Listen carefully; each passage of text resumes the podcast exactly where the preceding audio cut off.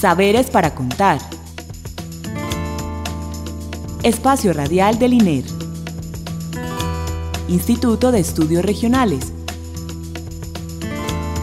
Universidad de Antioquia. Identidad, territorio, cultura, investigación, diálogo, región, expresiones. Saberes para contar.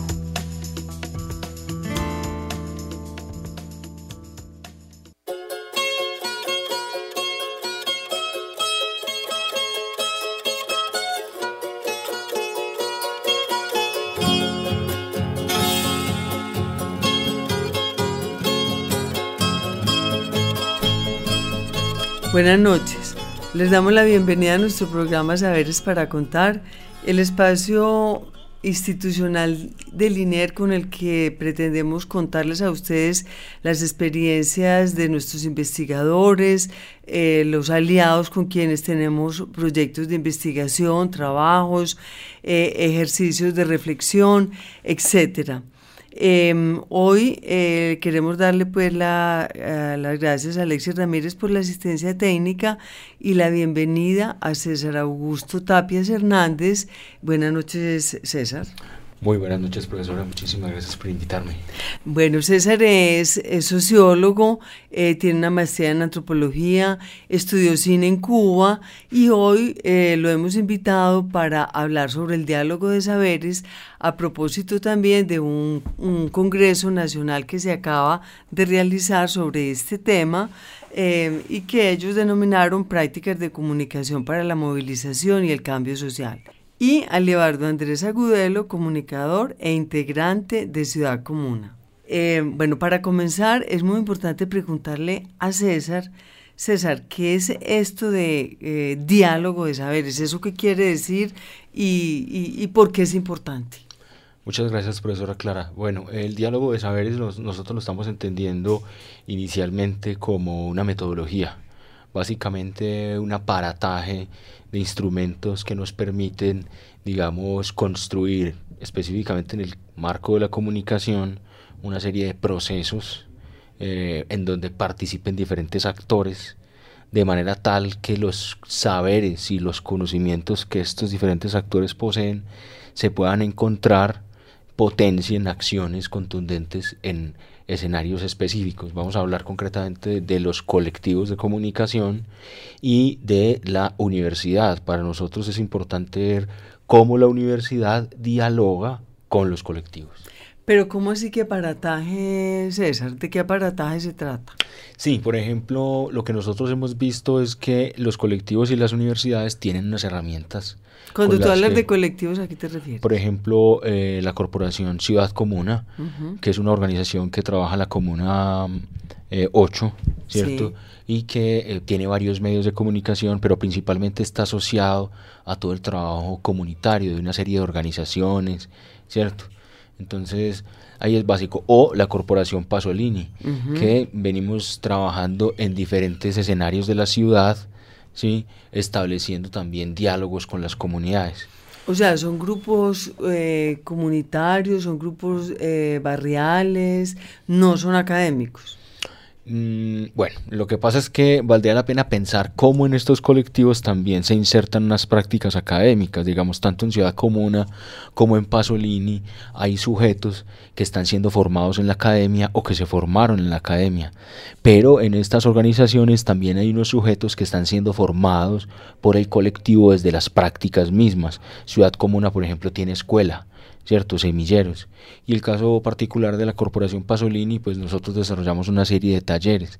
En Pasolini hay miembros de la organización que surgieron de esos talleres, no todos son formados en la U. Son tan ricas las organizaciones y tan distintas que es muy importante que digamos cómo es una y cómo es la otra para saber cómo es que eh, sucede ese aparataje. Sí. Primero comencemos por la por una. ¿Qué es ciudad comuna y cómo es? Bueno, Ciudad Comuna es un proceso de comunicación barrial y comunitaria que tiene específicamente gran acción en la Comuna 8 y desarrolla procesos como el periódico Visión 8, que es un periódico impreso, impreso comunitario, Comuna Audiovisual, que es el Centro de Producción Audiovisual Comunitario, tiene ejercicio de escuela en comunicación. Eh, adicionalmente hay una emisora virtual comunitaria que se llama Voces de la 8 y lo que hemos tratado de promover son ejercicios de movilización, de reconocimiento de las comunidades a partir de las diferentes formas en que ellos tejen sus propias narrativas, sus propias formas de ser, de habitar el territorio y de resistir. Andrés, ¿y cuándo surgió? ¿Por qué surgió? ¿A raíz del conflicto? ¿De dónde surgió la necesidad de, de que se configurara Ciudad Comuna, esa organización? Ciudad Comuna surge como corporación en el año 2009 con un antecedente bien interesante que fue la fundación del periódico Visión 8 en el año 2006 y surge el periódico Visión 8 como una necesidad de una comuna que tenía el conflicto armado encima, pero que también tenía dificultades topográficas, entonces era imposible verla a nivel general. Entonces Visión 8 surge como un, medio de comunicación que buscaba encontrar los procesos de organización barrial y comunitaria, reconocer las dinámicas que estaban pasando ahí y con el ejercicio cuando llega a Ciudad Comuna se le da toda una perspectiva de derechos humanos. ¿cierto? Y de comunicación para la movilización del cambio social. Surge de eso, de la necesidad de encontrar, encontrar cómplices, encontrar afines eh, y encontrar alternativas para los chicos y las chicas que estamos ahí desde el ejercicio comunicativo. ¿Y tú eres de la Comuna 8? Sí, yo vivo, viví hasta hace poco en el barrio Las Golondrinas, de la parte alta de la Comuna 8. Digamos, ahí todo el ejercicio desde los 14, 15 años, está la articulación con el periódico, luego viene pues como todo el proceso de formación y ahorita todo el ejercicio de la corporación, el ejercicio profesional. ¿Y cuántos son más o menos en la corporación Ciudad Comuna? Pues el valor es tendría pues como que hacer varias variables, pero podría decirte que la base social son cuatro colectivos, cada uno más o menos de 8 o 10 personas. Eh, podríamos hablar de unas 38, 36 personas ah, ahí. A, su interior tiene cuatro colectivos. Tiene el colectivo de Comuna Audiovisual, el colectivo de Visión 8, el colectivo de Voces de la 8, toda la, todo el ejercicio pedagógico de Escuela de Comunicación Comunitaria. Pero uno podría hablar también del montón de organizaciones, entre ellas la Universidad de Medellín, la Universidad de Antioquia, que se van como articulando. Ajá, muy interesante. Y César, ¿y la Corporación Pasolini qué es? Bueno, la Corporación Pasolini es un híbrido. Somos hijos de la academia porque fue fundada inicialmente a través de un cineclub, luego de unos trabajos que surgieron en las materias de etnografía y básicamente dimos el salto con la tesis eh, que hacen dos compañeros en antropología sobre la Comuna 13. Pero en, ese año? Eso fue 2005. Sí. Em, a partir de ahí, digamos, la corporación ha ido haciendo una serie de intervenciones en diferentes lugares de la ciudad. Hemos preferido las márgenes, las periferias, ¿cierto? Un poco como para tratar de ver cómo desde la parte de afuera se ve el centro y lo que las lógicas que se están instaurando. Y de esos procesos en los barrios también hemos sacado gente que hace parte de la corporación. Hoy en día somos alrededor de unas 25 personas ¿cierto? sociólogos, antropólogos, comunicadores, pero también gestores culturales y líderes barriales. Pero a diferencia de Ciudad Comuna, Pasolini se dedica más a lo documental, ¿cierto? No tanto a, lo, a, la, a la prensa escrita, ni, ni, a otras formas de comunicación, es más lo documental. En este caso, eh, sí, el audiovisual. Nosotros hablamos de, de la, del audiovisual etnográfico, porque principalmente hacemos la distinción, no, no hacemos documentales, hacemos etnografías audiovisuales, considerando, digamos, el aparataje metodológico que plantea la etnografía y todo lo que hay de aprender en la subdisciplina de la antropología visual, aunque lo hemos fortalecido mucho con el tema de la comunicación. Hay con nosotros comunicadores audiovisuales ¿cierto? De todas maneras hemos hecho ya un boletín, escribimos, pero más en el marco de las reflexiones, tenemos varios artículos, un boletín sobre Pasolini, etcétera. Bueno, ¿y por qué es que ustedes están juntos como colectivo? ¿Por qué, qué tiene que ver Pasolini con Ciudad Comuna? ¿Por qué están juntos? Bueno, yo creo que estamos juntos primero como personas. A Libardo yo lo conocí en las aulas hace muchísimos años y después me lo encontré en el trabajo comunitario. Específicamente como organizaciones venimos trabajando desde hace mucho tiempo, ¿cierto? En la ciudad se han gestado muchos escenarios de trabajo entre diferentes organizaciones. Básicamente en esta ocasión, a través de la Universidad de Medellín y Colciencias, pues estamos construyendo un proyecto que se llama Prácticas eh, de comunicación para la movilización y el cambio social. Ya Libardo nos contó que Ciudad Comuna está generando procesos de movilización y eh, uno de nuestros componentes conceptuales en Pasolini en Medellín es la comunicación para el cambio social. Esperen, les pregunto algo a los dos que me parece muy interesante el tema y es ustedes podrían, pues como son expertos en la ciudad y en el tema de la comunicación y tienen un proyecto para conciencias y están pues eh, eh, articulados como a todas estas cosas que nos exigen en la universidad, como hacer unos estados del arte, recuentos, o sea, reflexiones de dónde y por qué suceden las cosas. Pregunto, ¿ustedes podrían decir y definir o explicarnos y contarnos a nosotros ¿Cuándo cambió la ciudad en cuanto a unas nuevas formas de comunicación? ¿Cuándo comenzó a darse en la ciudad una nueva forma de expresión de, lo alternativo? Podríamos hablar de eso, Andrés, Libardo, Andrés, porque como César te dice Libardo, aquí no hay sino dos personas, Libardo, Andrés y César. No, yo quería hacer como tres acotaciones ahí. La primera es que si bien nos encontramos como organizaciones en el ejercicio de, de, la incidencia política, de la resistencia de las comunidades, uno se encuentra con personas básicamente, y en el caso de la Universidad de Medellín nos encontramos con dos personas como la profesora Ángela Garcés Sigla y Lucía Costa, que son esos cómplices, esas cómplices que se encuentran y vamos tejiendo el proyecto de diálogo de saberes en comunicación. Segundo, yo creo que en términos de la pregunta que haces, la comunicación comunitaria alternativa en la ciudad precede los ejercicios de presupuesto participativo, es decir, estuvo antes. Antes de los 90 entonces. claro, incluso uno puede hablar de experiencias en el 89, 91, 94 muy marcadas. Que en pleno conflicto. Claro, y que son las que finalmente de una u otra forma terminan reivindicando esos discursos comunitarios, esos discursos paralelos, incluso eh, que no están, digamos, afín con la guerra, sino con los movimientos sociales, con los jóvenes, con todo lo que están haciendo. PP en 2006-2007 o presupuesto participativo intenta hacer una estandarización o una, un apoyo más con una estandarización Pero a, ti no te tocó. a los medios, claro, y los medios comunitarios estuvieron ahí mucho tiempo, la gran mayoría de procesos, incluso muchos de ellos siguen ahí. Y eso permite también reorganizar cosas, repensar cosas y tener procesos de fuga.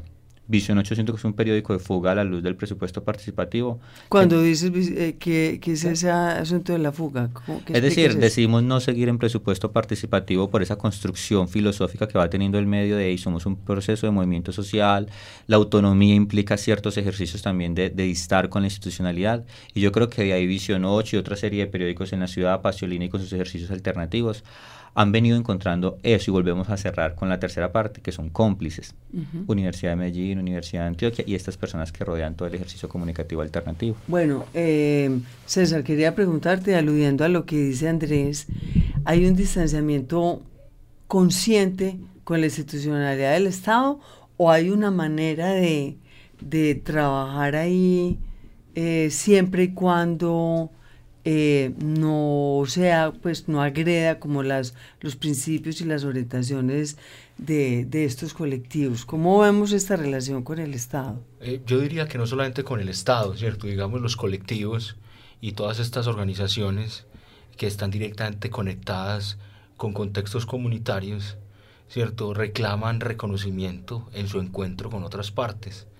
Básicamente por eso nosotros dentro de la estrategia metodológica del diálogo de saberes hemos hablado de dimensiones, por ejemplo, la dimensión política. Es importante valorar, digamos, la posición que tiene el Estado, pero que el Estado también reconozca la posición de las comunidades. Ha sido un trabajo muchísimo tiempo. Yo diría pues que finalizando el siglo XX con todos los procesos de violencia en la ciudad, se fue gestando una serie de movilización social que se ha hecho a un reconocimiento en la ciudad. En el caso de la comunicación, van surgiendo cada vez más experiencias nuevas, sobre todo por el desarrollo de los medios mismos. O sea, no hay una ruptura, sino que hay como un pare, una reflexión crítica de cómo han sido las relaciones y darle pues como lugar a una nueva propuesta alternativa.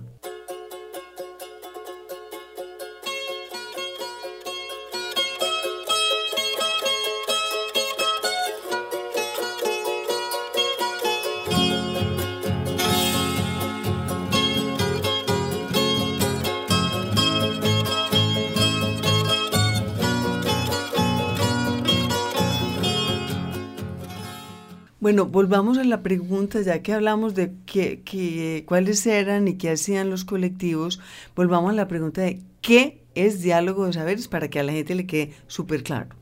Sí, digamos que el diálogo de saberes es un aparataje metodológico, pero también es una circunstancia de carácter ético, eh, político y epistémico. ¿Cómo que aparato metodológico? Por ejemplo, Pasolini ha venido desarrollando una serie de técnicas, ¿cierto?, para la recolección de información y para la interacción con otras personas que para nosotros tienen la característica del diálogo de saberes. Específicamente nosotros hacemos un programa que se llama La Cocina de Guiones, cuando nosotros construimos nuestros trabajos audiovisuales a través de compartir el alimento, de hacer una comida, vamos armando un proyecto. Em, hay otros escenarios, por ejemplo, la técnica de la cartografía. Para nosotros esos escenarios de recolección de información son vitales porque el otro se reconoce políticamente. Incluso ahí está lo ético también de valorar esos puntos de vista, ¿cierto? Y lo epistemológico por considerar que lo que ellos tienen para aportar es un saber, es un conocimiento situado y que no se trata de que lo cambiemos desde la perspectiva académica, sino cómo logramos eh, potencializarlo.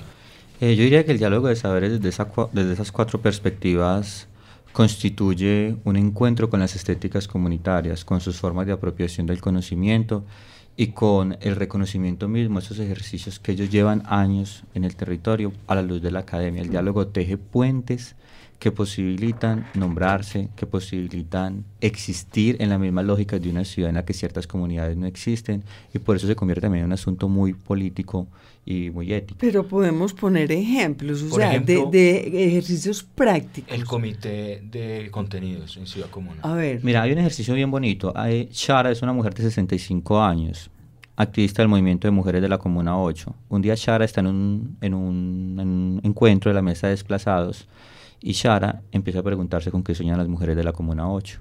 Entonces Shara toma su libreta de apuntes como una mujer de la vida cotidiana y empieza a preguntarles a las mujeres de la vida cotidiana, es decir, de aquellas que no están en el liderazgo, sino que están ahí criando a sus hijos en la parte alta, que fueron desplazadas. Sus amigas, las vecinas. Claro, ¿con qué sueñan? Y luego Shara llega a un escenario como el Comité de Contenidos del periódico Visión 8 y dice, yo no sé escribir, no soy periodista, no tengo ni idea, pero me dediqué a construir y a reconstruir e identificar los sueños de las mujeres de la 8. Entonces Shara, en ese ejercicio de empoderamiento como mujer, se sienta con algunos reporteros del periódico y en tres, cuatro jornadas vamos construyendo conjuntamente, vamos recuperando esos relatos que ella tiene en su libreta y terminamos publicando un artículo sobre los sueños de las mujeres de la 8. Sí. Esa es la mejor forma para decir que uno puede tejer diálogo de saberes eh, y que los diálogos de saberes son el insumo fundamental para avanzar en el conocimiento. Pero entonces les pregunto una cosa. En el ejemplo que nos pone Andrés, el diálogo de saberes no porque se tiende a creer que es una cosa vertical, o sea, donde hay un pensamiento hegemónico o un saber hegemónico que se, impone sobre los demás. El ejercicio de saber es un ejercicio muy horizontal, que también es diálogo de saberes. Entonces resolvamos para que nos quede claro esto que no es necesariamente una cosa impuesta. Sí, tú, tú lo acabas de decir, el diálogo de saberes es la manera más eh, idónea de romper con la verticalidad, con la hegemonía. Eh, si no mm, horizontalizamos, podríamos hablar de movimientos ondulatorios o circulares, pero básicamente las estructuras se desverticalizan y planteamos que el conocimiento, que es poder, no lo tiene una parte, no lo tiene solo la universidad, no lo tiene el Estado. Ni tampoco una líder, ni tampoco tiene que ser que sea una líder. Y tampoco los mismos periodistas de, de, mm. Ciudad Comuna, porque mira que lo que nos dice Andrés es cómo la señora con los chicos construye el artículo. Entonces ahí vale la pena pensar en, en un trabajo colaborativo, un trabajo de acompañamiento, compartido. En esa medida... Eh, eh, rompemos también con el neoliberalismo, ¿no? Estamos proponiendo el trabajo en equipo, la cooperativa, la solidaridad, el acompañamiento. Hay una cosa bien interesante ahí y es que, eh, digamos, en el caso de Chara y en el caso de ese, de ese ejercicio, uno encuentra los ejercicios de apropiación ciudadana, los ejercicios de reconocimiento, los ejercicios de visibilización a la luz de, de la existencia misma. que yo creo que genera un momento de tensión entre la producción de conocimiento y es siempre la academia, los otros escenarios hemos visto la comunidad como un objeto de conocimiento donde vamos, hacemos cierto proceso de investigación, traemos, teorizamos y publicamos y la comunidad queda por fuera.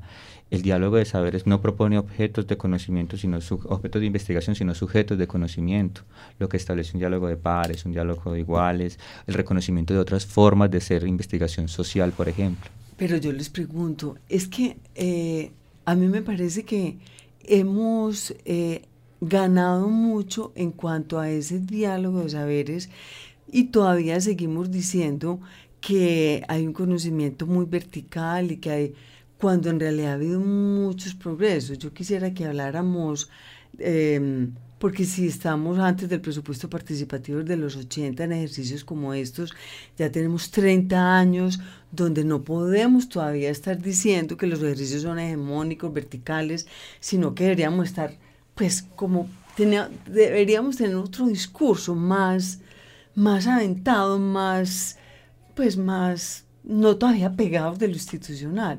No sé si soy capaz de explicar lo que estoy pensando. Lo que pasa es que en ese recorrido de los 30 años Em, de una manera muy inocente las instituciones han tenido la idea de que la comunidad necesita de ellos, ¿cierto? De que la comunidad está despojada, no posee ni siquiera palabra, ¿cierto? Ese es uno de los orígenes también de Pasolini. Nosotros pensábamos, basta de que a los barrios suba gente a hacer películas, que la misma gente del barrio la haga, ¿no es cierto?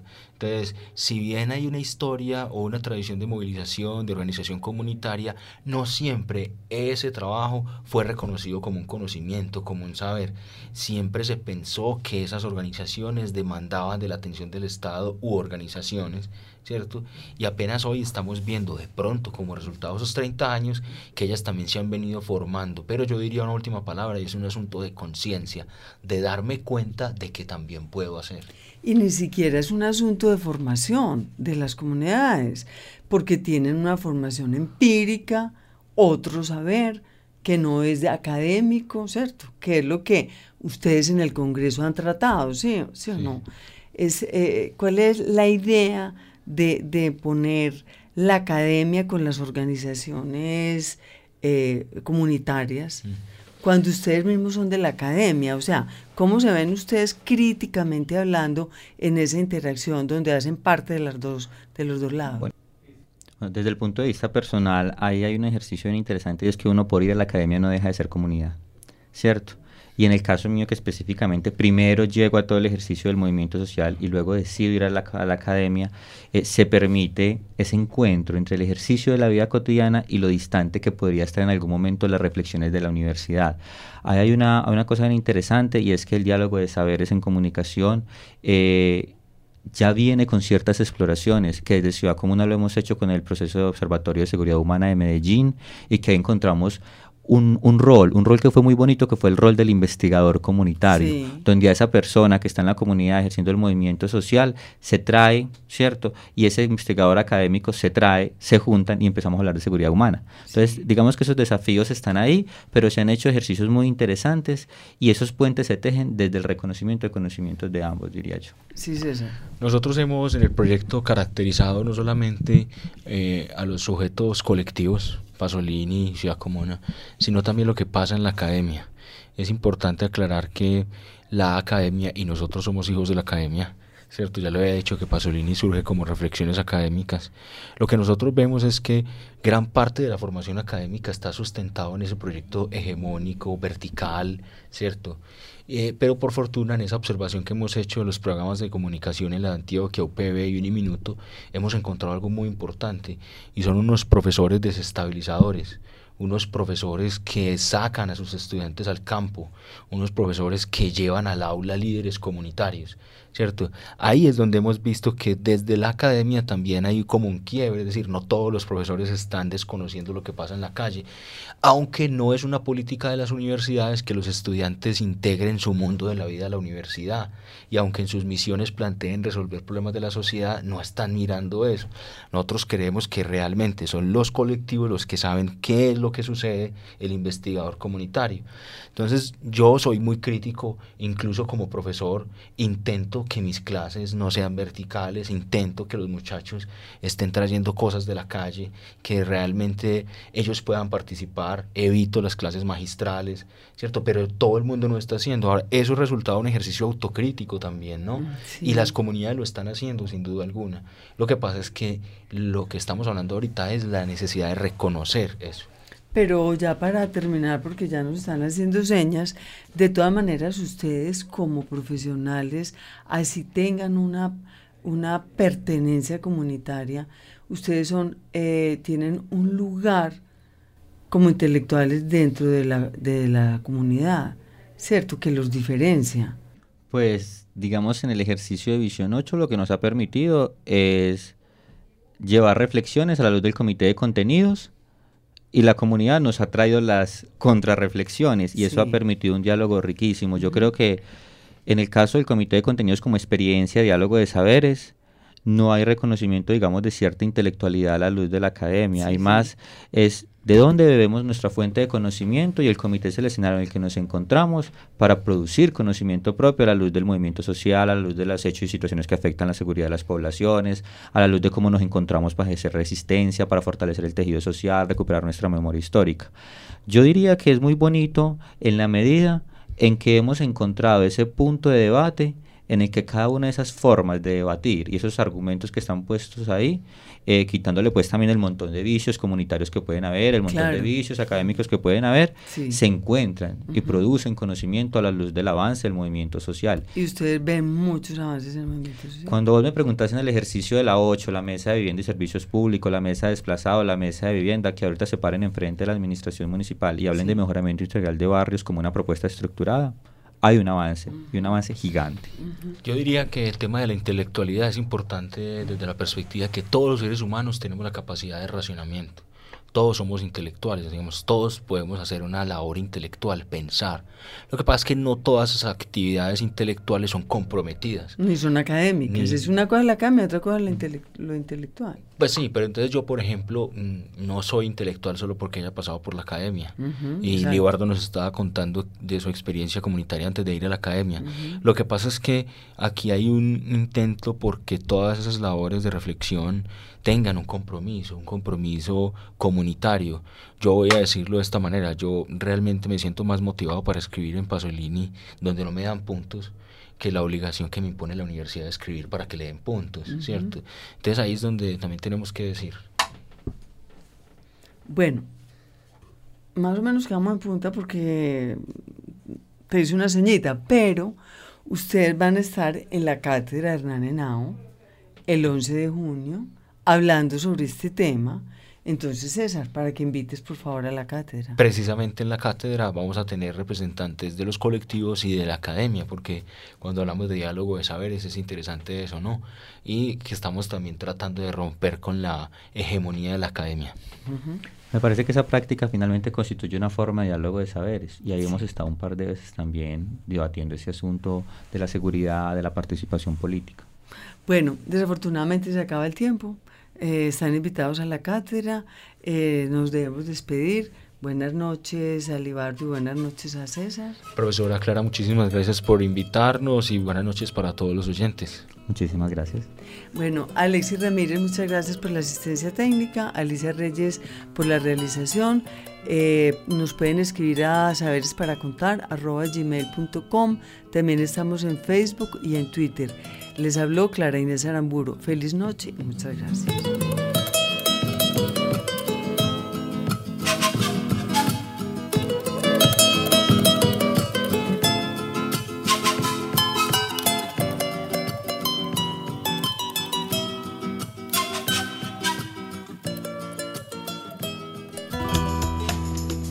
Saberes para contar.